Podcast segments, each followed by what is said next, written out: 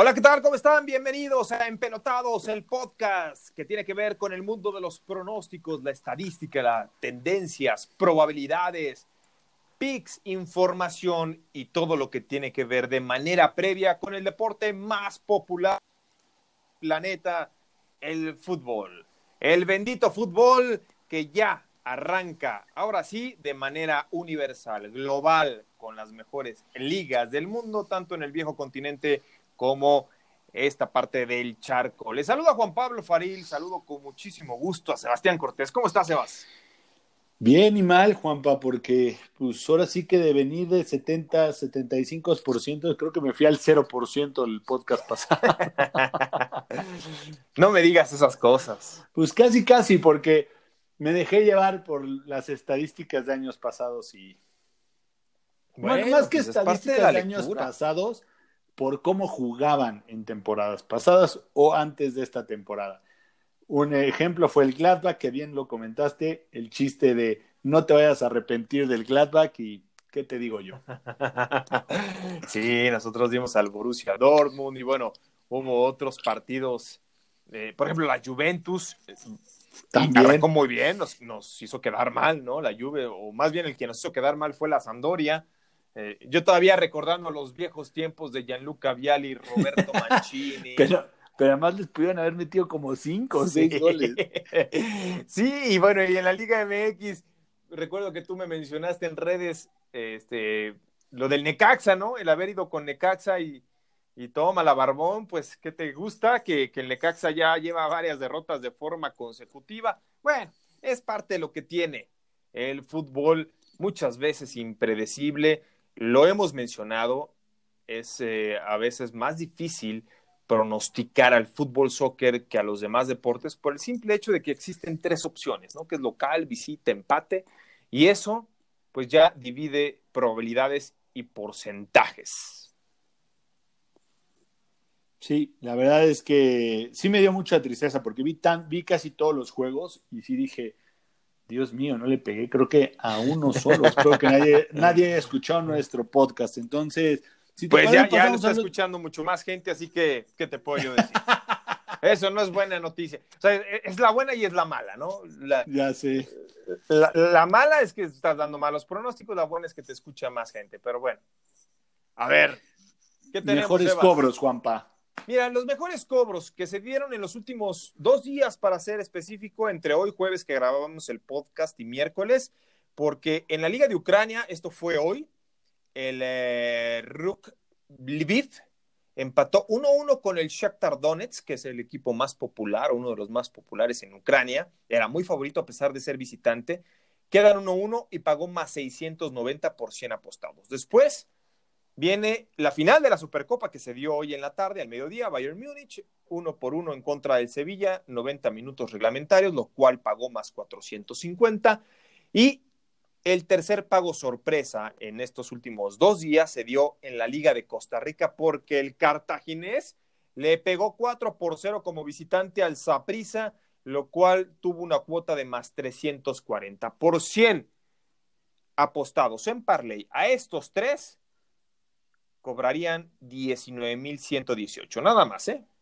Es leve, ¿no? Tranquilo. Leve, pero ¿estás de acuerdo que son eh, ligas o son más eh, conocidas más y si era posible y que más al alcance de que puedas decir, ay, este vos, ¿no? O sea, ya, ya por lo menos pronosticarle a un 4-0 de Cartaginés era complicado.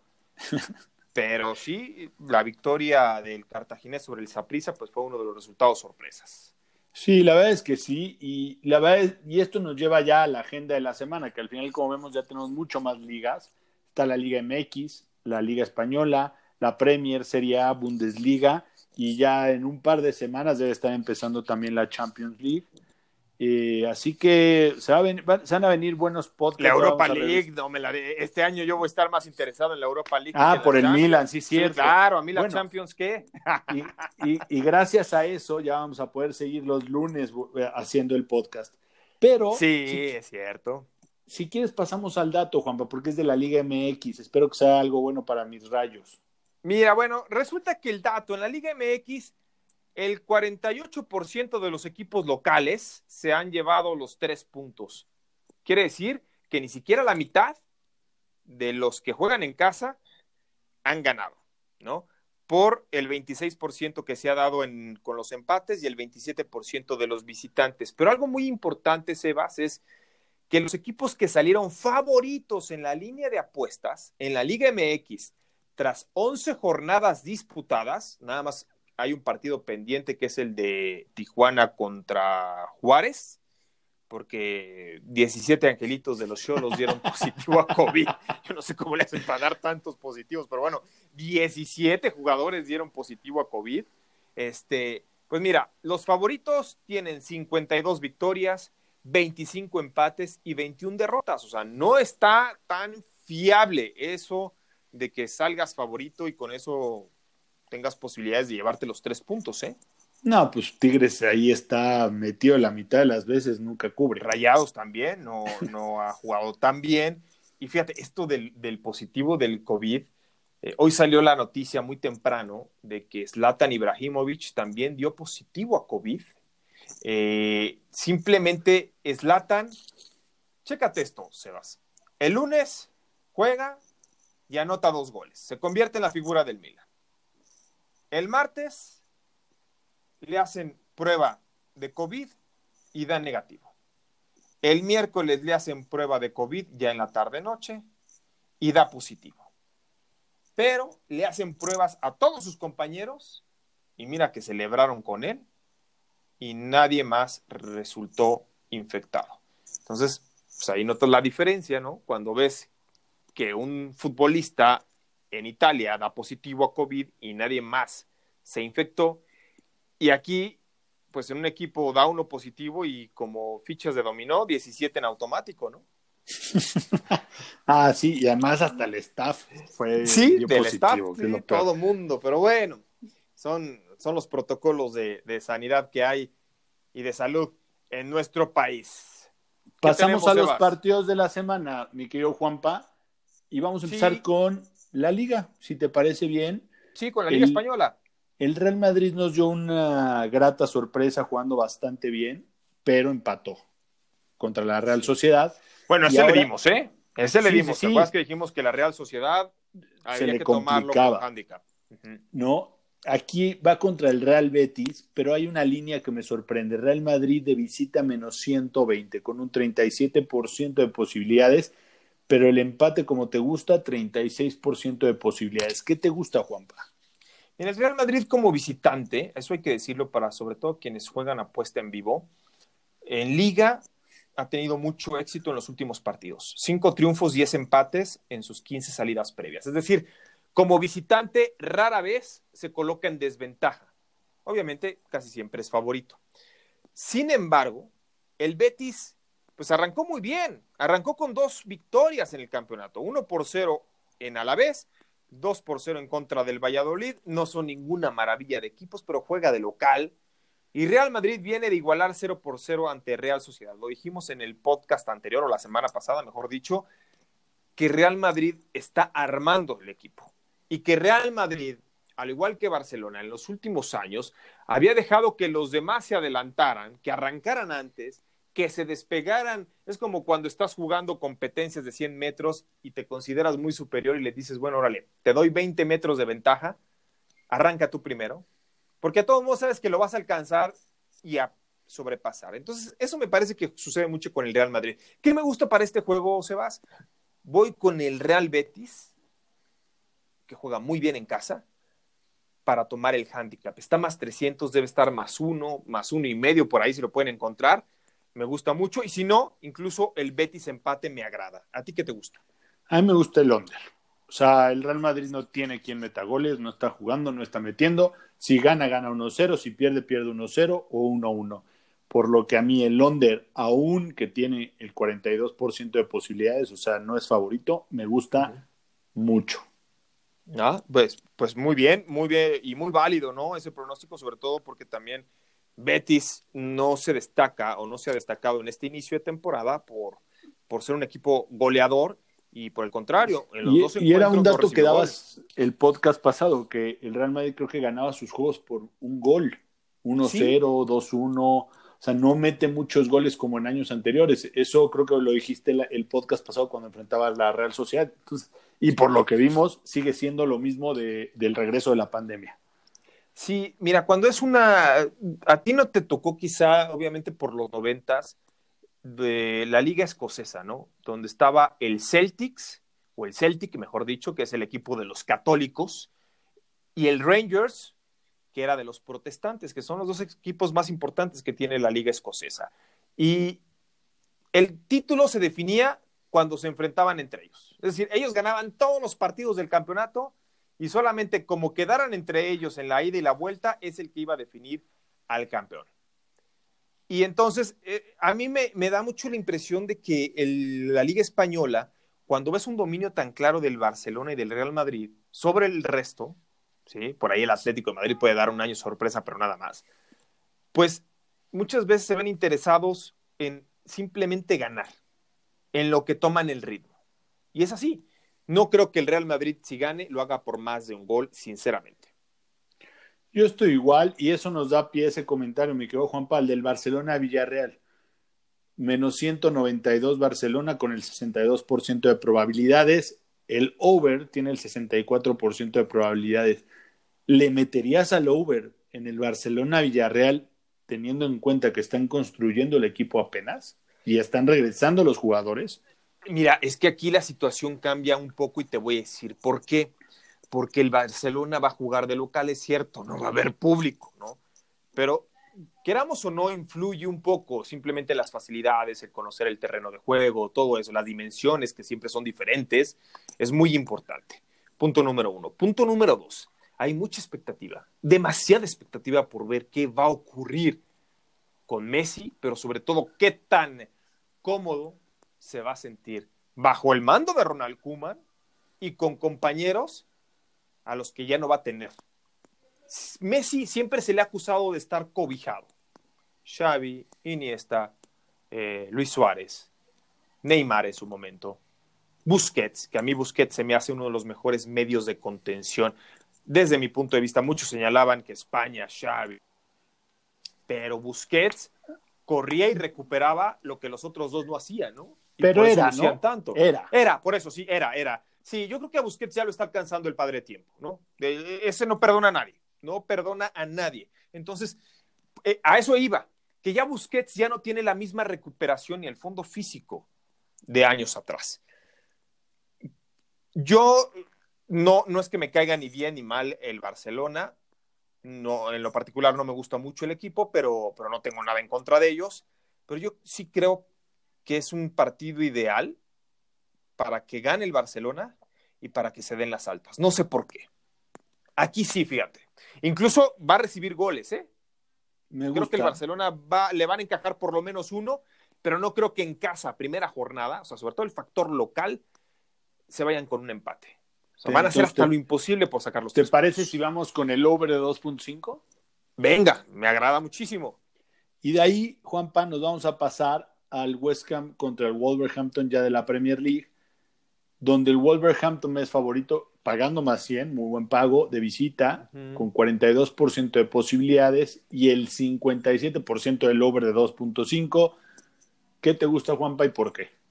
Mira, el West Ham perdió sus dos primeros partidos de este torneo, 2-0 en contra del Newcastle, 2-1 frente al Arsenal, no le gana al Wolverhampton desde el 2011, esto dentro de la Premier League. De hecho, el Wolverhampton, los Lobos, acumulan cuatro triunfos consecutivos en contra del West Ham y en ninguno de ellos permitieron gol por ocho a favor. Es una, a pesar de lo pareja de la cuota, hablando de cuotas, me da la impresión de que no hay forma de ver un partido parejo. Y no es pecar de nacionalismo con Raúl Jiménez, es cierto, le anotó un gol al Manchester City, falló unas también increíbles. Eh, se enfrentaron al mejor equipo o a uno de los mejores equipos que hay en la Premier League y a nivel mundial en contra del West Ham, a pesar de que el Wolverhampton no convence del todo, que apenas va a agarrar como el ritmo, no tengo la menor duda de que se va a llevar los tres puntos. Yo también, y si le quieren poner ahí una chispita, el under, seguramente el under está en 2.25 o hasta en 2, porque los del Wolverhampton normalmente las altas y bajas están en eso, pero también lo haría. Yo creo que el Wolverhampton va a ganar 1-0, 2-0. Y fíjate que de visita el Wolverhampton, en sus últimos seis, como visitante en Premier League, se dieron las bajas. ¿eh? O sea, es un equipo que defiende muy bien. Defiende muy bien y, te casca una arriba, te mete uno por cero y a ver, meten el camión en la portería y es complicadísimo anotarles gol. Y ahora vamos a la Serie A, Juanpa, con la Juve visitando a la Roma. La Juve es favorita, más 105, pero aquí el empate tiene el 38%. Te voy a hacer la pregunta, ¿confías en la Roma como cerró después de la pandemia para que le compita la Juventus o vamos a ver a otra Roma? Sí, sí, tajantemente sí. A pesar de que Nicolò Saniolo se volvió a lesionar a otra, ahora la otra rodilla, ¿no? Eh, en enero, febrero se lesionó la, derecha, ahora fue la izquierda, la misma ligamento cruzado. Eh, estamos hablando de de que hasta hace un año era el jugador italiano más caro. Nicolò Saniolo, mediocampista, el heredero de las glorias de Francesco Totti, pues va a estar seis meses fuera. Sin embargo, esta Roma fue la misma que derrotó a la Juventus hace unos meses como visitante. En aquel partido no jugó Cristiano Ronaldo, estoy de acuerdo. Pero la Roma tiene dos triunfos y un perdido en sus últimos tres en contra de la Juve. Además, en esta rivalidad, el marcador 1 por 0 se dio en cuatro de los nueve más recientes. Es decir, es de pocos goles. Son partidos muy cerrados. Aquí sí no veo a la Juventus ganando por más de uno ni de chistes más. Creo que la Roma tiene gran ventaja, gran ventaja para este duelo. Tiene los condimentos y aparte tiene una delicia de cuota más 260. Si la tomas Roma a victoria o victoria empate, aún así te paga muy bien, Sebas. O sea, estoy escuchando que vas a ir con la Roma voy a ir con la Roma, claro. O sea, ¿vas a ir con la chica? Voy con la chica, sí. te voy a decir algo. Hace dos meses fui con la, fui con la chica, perdón, en Turín. Y la Roma me pagó más cuatrocientos y tantos. estoy totalmente de acuerdo. Yo me voy a ir más seguro, me voy a ir a Londres. Ok, mira, el Londres también tiene muchas probabilidades, ¿eh? Pero. A pesar de que no es el favorito, pero pero eh, yo que va, a ser un cerrados. Va, a ser un partido cerrado. Yo por eso empecé y, sabía que había sido por la chica en Turín y por eso pregunté. La Roma repite, la Roma cierra jugando como cerró de bien jugando después de la pandemia. Veo que vas con ella, me gusta, me gusta y, supongo que va a estar en tu all y eso va, va a hacer que pague bastante. Pero vamos a pasar al Necaxa Pumas, si te parece. Sí, ojo, eh. Juventus como visitante empató uno y perdió tres en sus últimos cuatro. O sea, lleva cuatro sin ganar la Juve, ¿eh? También importante. Ahora sí vamos a la Liga MX, venga. Vendiendo a la Roma, eso me gusta. Vendiendo a la Roma. Pumas, menos 125 con el 52%. Necaxa, más 350. Solo el 21%. Over y under, 57% el over de 2.5. ¿Qué te gusta, Juanpa? Mira, la mala noticia para Pumas que se terminó el invicto. La buena es que le toca recibir a uno de los peores equipos, sobre todo la racha que con la que llega Necaxa, cinco derrotas consecutivas, promediando menos de medio gol en estas cinco derrotas por dos en contra. ¿no? De hecho, el marcador 2 por 1 se generó en tres de sus últimos seis partidos. Pumas en casa, el Sol, eh, CU muy complicado. Yo no veo cómo Pumas deje ir la victoria ante unos rayos heridos, pero que no tienen quizá la capacidad de reacción. Ahora, si quieres ir un poquito más seguro o no quieres ir en contra del Necaxa, pues la segunda opción me parece muy viable, el over de 2.5 que tiene un 57% de probabilidades de que se dé, a no ser que tú digas lo contrario. No me, o sea, siendo sincero, viendo varios partidos del Necaxa y todo, no es ni siquiera que tengan capacidad de respuesta, no tienen equipo y no tienen un entrenador que haga jugar a esos jugadores. Entonces, pues hay que ir con el enrachado Pumas. Le ganó el León, pero pues hay que aceptarlo. El León está jugando muy bien y ha arrasado con la mayoría. Entonces yo iría también con el pick de Pumas, tristemente. Pero pues aquí venimos a hacer dinero, Juanpa, no venimos a, a ser amigos. A, guiarnos por el corazón. Me, da, me deja una sonrisa que gana el Necaxa y si pierde, pues gano dinero, pues ni modo. Sí, sí, sí. Aunque yo te soy sincero, nunca he, ido en contra de mi equipo. Ah, si, si, lo vi en la línea de juego, ¿no? Ahora que Dallas enfrenta a Seahawks, este, lo veo muy complicado, pero pues bueno, prefiero pronosticar a las altas o a las Sí, exactamente. Me quito de problemas, me quito de problemas. Venga, Sebas, ¿qué más tenemos? Clásico regio, Monterrey Tigres un clásico de bajas. Casualmente las últimas, los últimos siete enfrentamientos han sido bajas, han promediado pues, arribita de un gol. ¿Por qué con esos equipos, Juanpa, juegan así? No, es que dicen que es, el, es la calidad, es la pasión, eh, el clásico. Para muchos, ¿no? Sobre todo la gente en el norte, por la rivalidad que tiene con la, con la ciudadanía, bueno, con la gente de la capital, específicamente con la Ciudad de México, eh, pero la realidad es que sí desata mucha pasión este duelo, que desde hace tres, cuatro años son las nóminas más altas que tiene el fútbol mexicano, porque el América ya dejó de ser la Cruz Azul también con tantos problemas que tiene eh, extra fútbol, dejó de ser aquel equipo espectacular. Y Monterrey y Tigres, pues representan lo que es la Sultana del Norte, una ciudad muy industrial donde hay mejor economía, y por eso tienen grandes clubes. Sin embargo, bien señalas, las bajas han sido un común denominador en los últimos siete clásicos norteños. Mi pick número uno, las bajas. Mi pick número dos, el empate cantadito. De hecho, que es, favorito, ¿eh? No, no sé ni para qué discutimos cuando estamos en la misma idea, bajas y el under. Creo que no hay ninguna duda de este juego. Además, juegan horrible. Espero que nadie lo vea ni en la tele. Pues sí, eh, la verdad, mira, es un partido que llama mucho la atención, insisto, para la gente quizá del Pacífico, del norte, pero aquí en la Ciudad de México, en la capital, pues si eres aficionado, pues la verdad es que no te va a llamar mucho la atención, ¿no? Aunque yo conozco aficionados que de repente les pones un este eh, Juárez contra San Luis y se lo echan. No, yo sí no hay nada en la este tele, si no hay, si mi Nintendo se descompuso, etcétera, etcétera, pues lo veo, pero después de ver un ratito el Clásico Nacional el fin de semana pasado, olvídalo. Pero mira, vamos a algo más divertido. El lunes hay un clásico. hay unos datos de este juego de la Premier League, de la Premier League increíbles. Liverpool menos 210 contra el Arsenal, Arsenal más 500. ¿Qué te gusta, Juanpa? Mira, Liverpool como local cinco victorias, dos empates en sus últimos siete partidos en contra de los Gunners. Y no nada más eso. Les ha anotado 25 goles por solamente nueve recibidos. Y como un común denominador es que el over en esos siete partidos se dio en todos. Es decir, que, que, canalizamos las altas y el Liverpool estadísticamente porque juegan en, en esta ciudad, ¿no? Ahora, ¿Cuál creo yo que va a ser el pick? Liverpool, altas. ¿Tú con qué vas? Mira, me gusta. hay un dato muy, muy, chistoso en este juego y muy raro. O sea, yo no lo podía creer cuando lo estaba leyendo.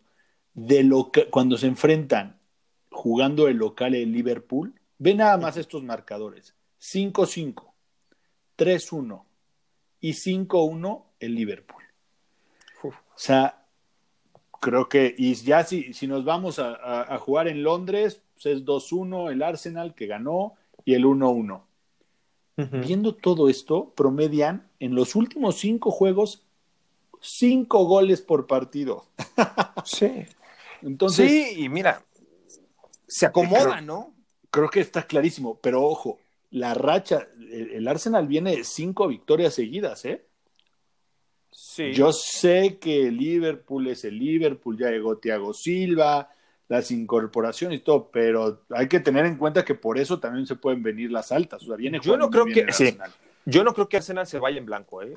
No me parece que vaya a ser un clásico en el cual blanqueen al, Arsenal, que aparte, cuando yo veo Liverpool en contra del Arsenal, yo sé que la Premier League, Sebas, eh, está tomando un auge que hoy en día si no es la más espectacular, si es la más atractiva para ver. Es como el principio de los 2000.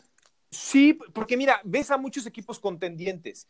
La realidad, Bayern Múnich domina en Alemania, Juventus en Italia, Barcelona o Real Madrid en España, pero aquí incluso viste la, la película de Leicester City, ¿no? Ves al Arsenal, que también es un equipo contendiente, a Liverpool, ves al Chelsea, ves al Manchester City.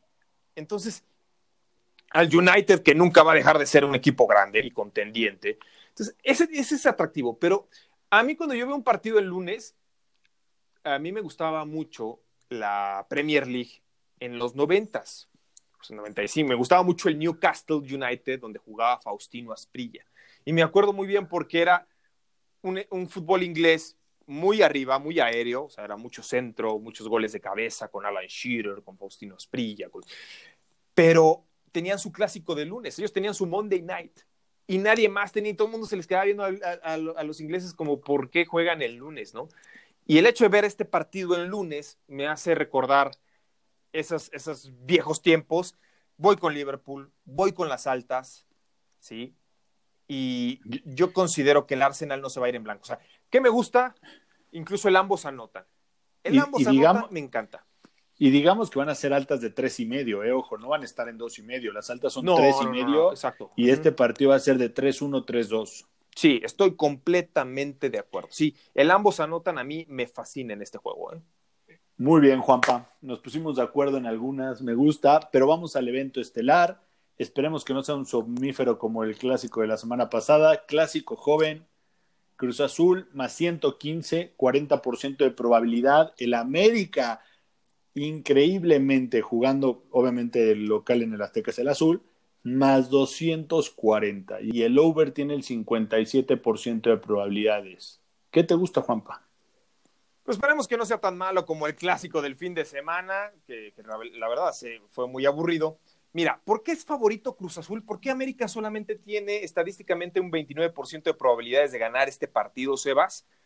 Por una sencilla razón el antecedente reciente nos dice que Cruz Azul lleva tres victorias consecutivas contra las Águilas, siete goles anotados por dos recibidos.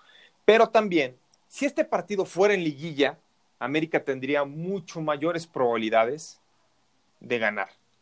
Pero al ser un partido de temporada regular, en casa, por así decirlo administrativamente, Cruz Azul, aunque es lo mismo, ¿no? Y con el antecedente reciente encontramos que la máquina por eso tiene un 40% de probabilidades. Yo voy con Cruz Azul. Este partido, si tú me pides que lo analice en una liguilla o en una final del fútbol mexicano, mi análisis cambia. Pero en temporada regular, aquí yo sí voy con la máquina, se va a llevar el triunfo sobre el América. Yo también, después de ver eh, al América en el clásico y que literalmente no pudo demostrar que es muy superior a las Chivas,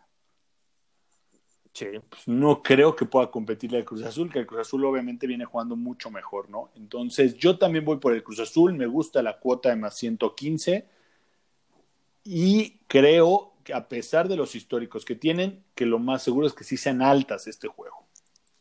Sí, estoy de acuerdo. Las altas a mí también me atraen mucho más. Recordemos que la máquina ganó sus últimos tres partidos al anotar seis goles por tres recibidos. Por su parte, el América lleva cuatro triunfos y una derrota en sus cinco cotejos más recientes. También hay que tomar en cuenta algo importante, ¿no? Muchos querrán jugar al, resultado exacto. El marcador 0-0 se dio en cinco de los últimos 12 clásicos entre Cruz Azul y América. Ha predominado el marcador que todo mundo odia, el 0-0. Pero bueno, ¿tu pronóstico, Sebas? Cruz Azul altas. Cruz Azul altas, bien. Yo voy con Cruz Azul también. Y las altas me hacen un poquito de ruido, pero bueno, para homologarlo, vamos con Cruz Azul altas y de esta forma, pues solamente quedaría el Olin, ¿no? Sí, mira, yo voy a empezar con el Olin y venga. me voy a ir por el Betis con línea la que tenga o Betis empate, pues seguramente lo más bajo que puede estar es punto .5. Ajá. ¿No? Eh, me voy a ir por las altas del Barcelona. Ok. Y cerrar con el Wolverhampton. Me agrada, me agrada mucho ese parlay. Para no repetirlo, yo voy con Wolverhampton. voy con Roma empate. ¿sí? Juventus no le va a ganar a la Roma en el Olímpico. Y me gusta mucho el factor de que Pumas, como local, salga menos 125 contra Necaxa.